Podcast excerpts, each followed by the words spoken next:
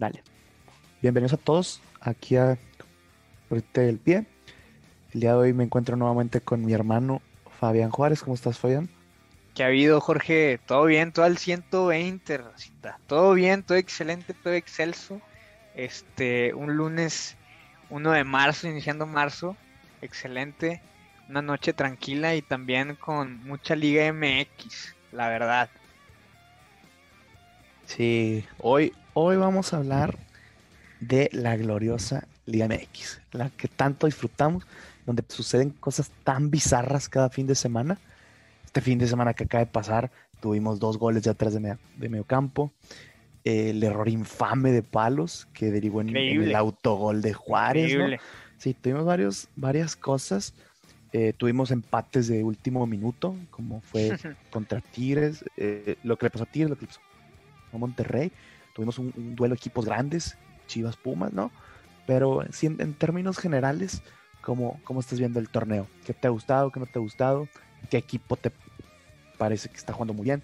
¿Qué equipo te ha decepcionado? Cuéntanos un poquito. La verdad es que, digo, ya lleva rato el Cruz Azul siendo de los primeros lugares. El torneo pasado y antepasado, yo creo que este venía siendo un equipo importante que, bueno, en Liguilla ya sabemos que se desplomaba, entonces realmente Cruz Azul no, me, no lo veo como una excepción. Yo creo que está cumpliendo con las expectativas que le piden. América, como siempre, en los primeros lugares, en segundo lugar. Después el Santos, que yo creo que nadie se imaginaba que el Santos fuera, fuera a estar entre el top 3. Y Toluca, que hace un par de semanas, si no era la pasada, estaba en primer lugar, también lo está haciendo bien. Y bueno, con decepciones, yo creo que Pachuca, eh, lo habíamos platicado tú y yo fuera del programa, creemos que los jugadores le están teniendo la camita, es impresionante lo que están jugando, o sea, llevan en estos ocho partidos tres puntos, apenas tres puntos en ocho juegos, en ocho juegos, y es increíble, no creo que tenga un plantel, un plantel tan limitado, y después, bueno, Pumas, Pumas la verdad es que tristísimo después de ganar 4-0 a Cruz Azul, este, horrible, los últimos cuatro juegos los ha perdido, entonces cinco puntos en ocho juegos. Yo creo que esas son mis decepciones, Pumas y Pachuca. Sí, bueno, son los últimos dos lugares de la tabla. A mí me sorprende mucho más Pachuca, porque Pachuca tiene muy buen plantel, la verdad, tiene muy buenos jugadores. Hizo inversiones con Matías Catalán, con eh, el, centro delantero Mauro Quiroga y demás, pero Petzolano es un muerto.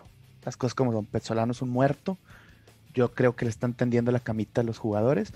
Y de Pumas, bueno, Pumas a mí no me sorprende. Pumas es un equipo de tres pesos. ¿Quién dijo que Pumas es grande? No, sa no sabemos realmente. Pumas no tiene nada. Pero no es un equipo esté, indiferente. A ver, no es un equipo indiferente. No es un equipo, no es grande, Mira, pero no si es indiferente. Pumas, si Pumas no jugara en la Ciudad de México, sería un equipo como Tijuana, como Querétaro, ¿Sí? que da lo mismo si está o no está en primera división. Sí, sí. Es la realidad.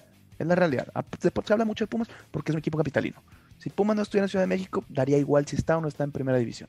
Así de sencillo. Oye, y, y León, que va en, en, quinceavo lugar con siete puntos, el campeonísimo León, el bicampeón de León, que ha perdido este, sus últimos cinco juegos, ha perdido tres.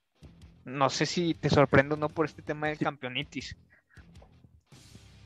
Sí y no. Sí, sí me sorprende porque igual que Pachuca, León tiene un equipo que está para mucho más pero no me sorprende por el tema de las lesiones, que han tenido muchos lesionados y que no tuvieron la, la pretemporada. ¿no? Siempre se suele hablar que el, campeón sufre de, de, campeonitis y es algo que es cierto aquí en México, no debería pasar, pero así es.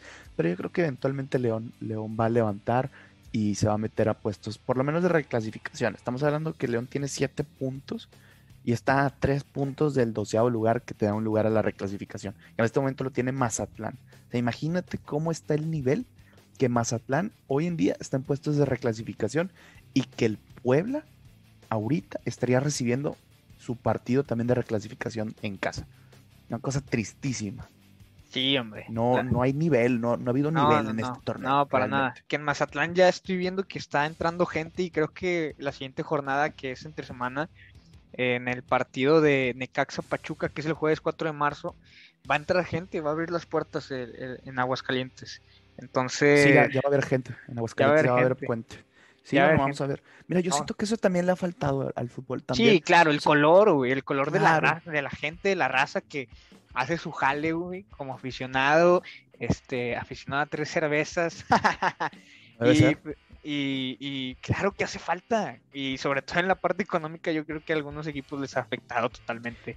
Sí, es que no es lo, no es lo mismo ver un partido malo, un viernes botanero malo, con gente que sin gente, ¿no? O sea, al final de cuentas falta, falta como que ese, como que ese color. Y así como tú lo mencionas en la parte económica, claro que ha afectado. Y yo creo que precisamente por eso no hemos visto la guillotina todavía aquí en el torneo. O sea, es algo raro que no hayan cesado ya a un técnico. Y el primero que se me viene a la mente es Pablo Pezzolano del Pachuca. Vamos, un equipo como el Pachuca que esté en el fondo de la tabla en una situación normal ya tendría un nuevo es que, entrenador. Es que quien contratan, realmente no hay un técnico importante que puedan contratar al menos en, el cartel mexicano siempre se van con los mismos, siempre es lo mismo. Este es Trejo, es Mario Carrillo, es Chelis, son esos técnicos que ya, güey, o sea, no hay una idea nueva, no tienen una filosofía nueva y se, y se, estancan con, con ellos. Entonces yo creo que no hay mucho de dónde agarrar tampoco.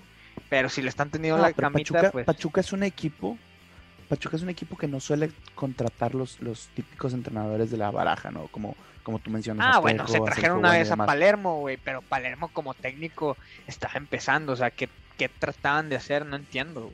O sea, la verdad es que... Pero, pero a lo que voy, Pachuca, Pachuca ha tenido eh, a, a Pecholano, a Palermo, tuvo una vez a Paco Ayesterán, malísimo, malísimo, de lo peor que he visto en México, pero al final de cuentas eh, pues era un técnico diferente, ¿no? Le abrieron las puertas a Diego Alonso aquí en México, alguna vez tuvieron a, Pablo Marini, son, son entrenadores que, no suelen ser comunes aquí en México y Pachuca les da oportunidad en ese sentido. Pero te digo, una situación normal, Petzolano ya no tendría nada que estar haciendo, no tendría trabajo aquí en México. El gran Pachuca campeón en tierras regias, el campeonísimo en tierras regias. Que hablando de tierras regias, ¿cómo viste el, el más campeón? ¿Cómo los viste, güey? Porque te vi echando madres, te vi este reventando Orlan Pavón, la ofensiva, pero es que no hay de dónde agarrar, no hay de dónde agarrar, todo, o sea, todos son unas son unas vascas, son unos troncos, güey. En este momento, Dorlan Pavón, Avilés, a quien tú, quien tú me digas, o sea, no, no, no, no va a generar nada, güey, en la ofensiva. La verdad, a mi punto de vista. Y, te lo comenté, o sea, el hecho que, que Maxi Mesa sea el mejor jugador del Monterrey en el torneo, habla del nivel tan bajo que tiene hoy en día la plantilla del Monterrey. ¿Tú crees que está sobrevalorada la plantilla? Es lamentable. Sí. Porque, porque vi, al Vasco Aguirre comentando. Vale 80 millones, no vale ni 30. Sí, porque vi al Vasco Aguirre diciendo que no tenían plantel para competir contra Tijuana. Y tú te dices de que no mames, claro que tienes plantel, güey. O sea, ¿cómo no vas a tener plantel? Eh, que, sea, que esté sobrevalorado es otra cosa pero ¿cómo no va a tener plantel para jugarle a Tijuana? Yo creo que en estas instancias ya debería haber como un tipo de, juego este, marcado por el Vasco. Al menos yo lo siento así. Y ya pasaron ocho jornadas y no se ha visto nada relevante, güey. No, la verdad. no juega nada. Monterrey no juega nada. Yo, yo estoy de acuerdo con lo que dice el Vasco. No hay plantel en el sentido que la mitad de los jugadores que están hoy en día en el Monterrey no, no tendrían que estar ya en el equipo. Dorlan Pavón, Avilés, Vincent Janssen, que si se queda parado le salen raíces de lo árbol que es.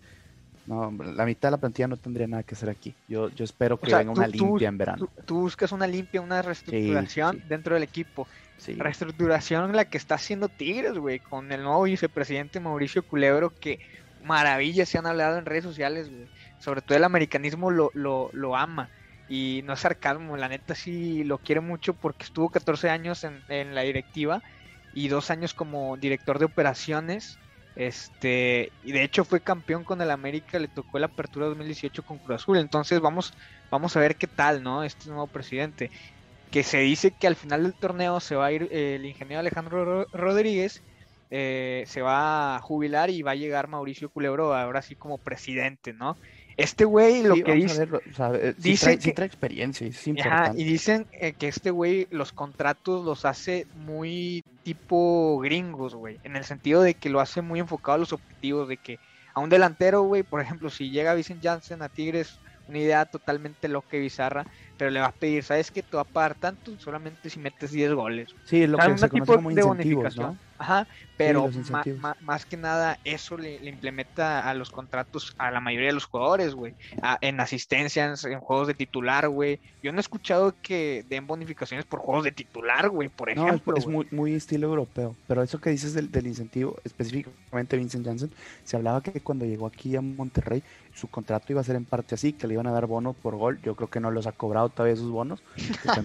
tres goles, así que llegó aquí a Monterrey. Una tristeza, güey, lo que... Una tristeza, güey, una tristeza. porque, porque tú dijeras de que, güey, o sea, el vato le está echando ganas, tiene ánimo, tiene actitud, güey. Pero no, o sea, sabes que tiene la capacidad para jugar bien y el vato nada más Eso no es apático.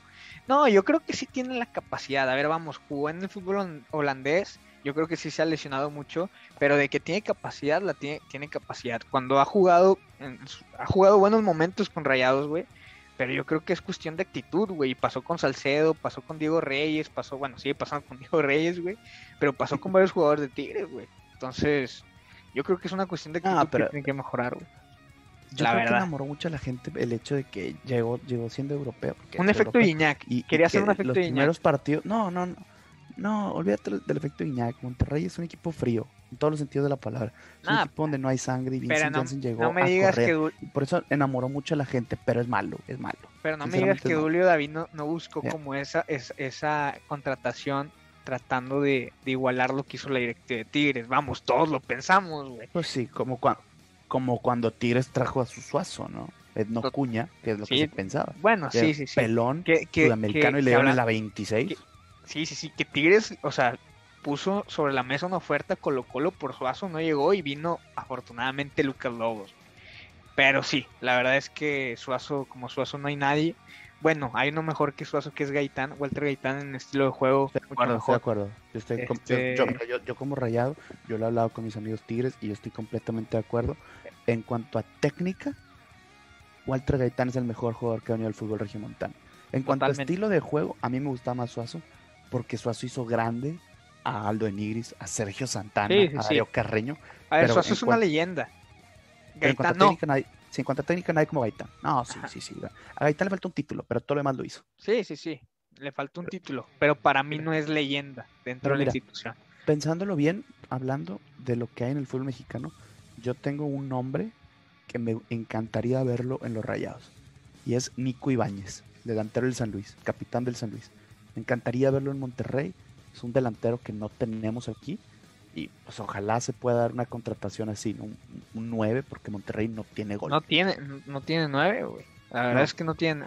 Y, y es, es, es, bueno, tiene 26, años, argentino, perfil eh, rayado. Yo creo que encajaría bien, güey, la neta. en su, en su momento eh, hay delanteros muy infravalorados. En su momento estuvo este Matías Alustiza, güey, que era buenísimo, pero ya al final, pues obviamente viejo, pero muy buen jugador, argentino, ese argentino que le mete huevos, güey, que le mete huevos a los juegos y la actitud no se negocia.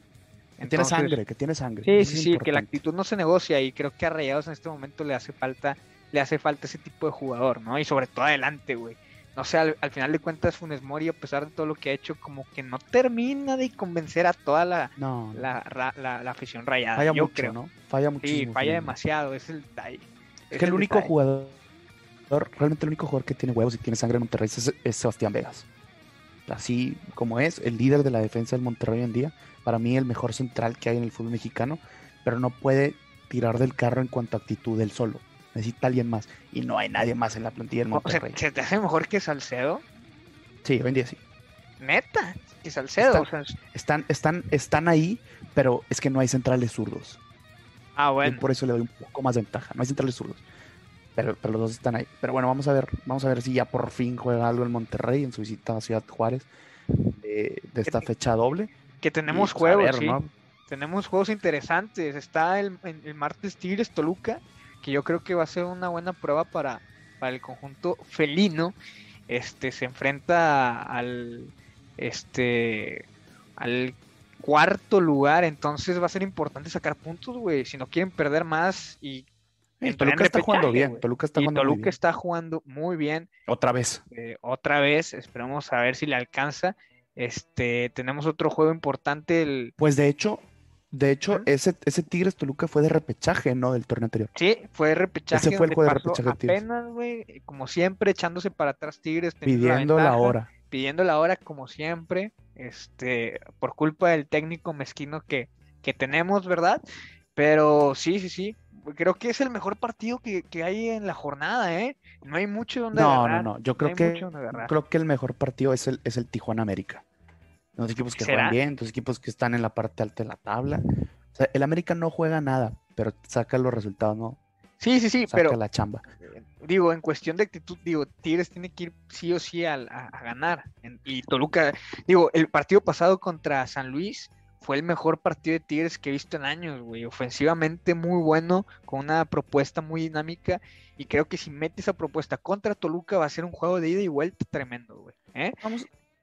Sí, puede ser, puede ser. Digo, a mí me gusta más y es- espero más el, el Cholos América porque Tijuana juega bien y América no deja de ser el, el equipo más grande, el equipo más amado y odiado de este país, ¿no? Siempre que juega el América genera ese morbo. Sí. Y eso, para, eso para mí no se, no se puede negociar. El O sea- miércoles 3 de marzo a las 9.06 Sí. este, va a ser el juego de Tijuana América. Y poco más, Eh, ¿eh? Y no hay, no hay mucho más. Eh, Juárez Rayados, pero más Mm. de la parte de Rayados que buscando, buscando los tres puntos que le urgen No, también. pero, pero sinceramente, ¿quién se emociona por un partido en Ciudad Juárez? sí, Puede no, jugar no. el que me digas, puede jugar Cruz Azul y América combinados contra Ciudad Juárez y es un partido que no quieres ver por el Sí, simple hecho sí. de que se juega en Ciudad Juárez.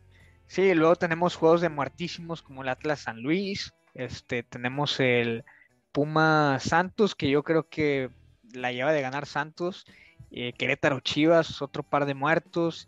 Cruz Azul que anda bien, pero al final siempre da las nalgas contra No, Mazatlán. no, no, no, no, no. O sea- el que, el que sí, de, de- por favor, espero no verlo porque me van a sangrar los ojos, el Necaxa Pachuca. Ah, bueno. Madre no, mía no. con el Necaxa Pachuca. No, Necaxa Pachuca el jueves 4 Pero de bueno. marzo a las 7. Nada, nada, nada. o no, lo- Pero- no creo que lo vaya a ver, pero híjole, si me tientan con unas cervezas, No, no, no pero- le puedo decir que no.